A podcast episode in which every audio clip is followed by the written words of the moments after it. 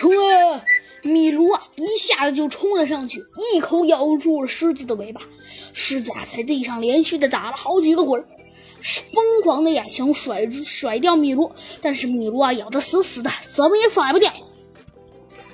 狮子呀放声大叫道：“米卢啊，咬着尾巴一动也不动。”直到啊，狮子一甩尾巴，米卢啊一头撞在了一个大树上，但是狮子的尾巴也掉了。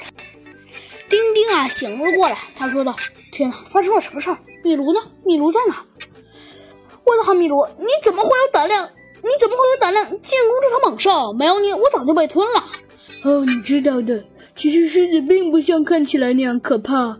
米卢啊一边叼着狮子的尾巴，一边说道：“嗯，好，现在我们去找其他猎人吧。”走吧，那头狮子这回可当心了，它的吼声越来越凶了。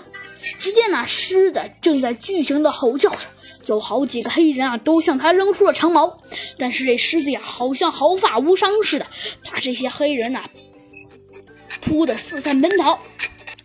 白帅，快救救我们！狮子老爷发疯了！一个人啊说道：“好的，我们这就来。”但是啊，狮子突然停止了跑动，原来啊，他看见了米卢。米卢啊，正恶狠狠地看着他呢。怎么又是你？你还不快点停止吓唬人？嗯，不许再胡来！嗯，不然我会把你剩下的那截尾巴也不客气的咬下来。黑人嘛，都是一脸蒙圈。嗯，米罗，我们也许可以驯服他呢。只见在黑暗中，一个黑人说道：“这黑人小子威信太高了。”要不了多久，黑人们都会再都不会再听从我我们的巫师的话。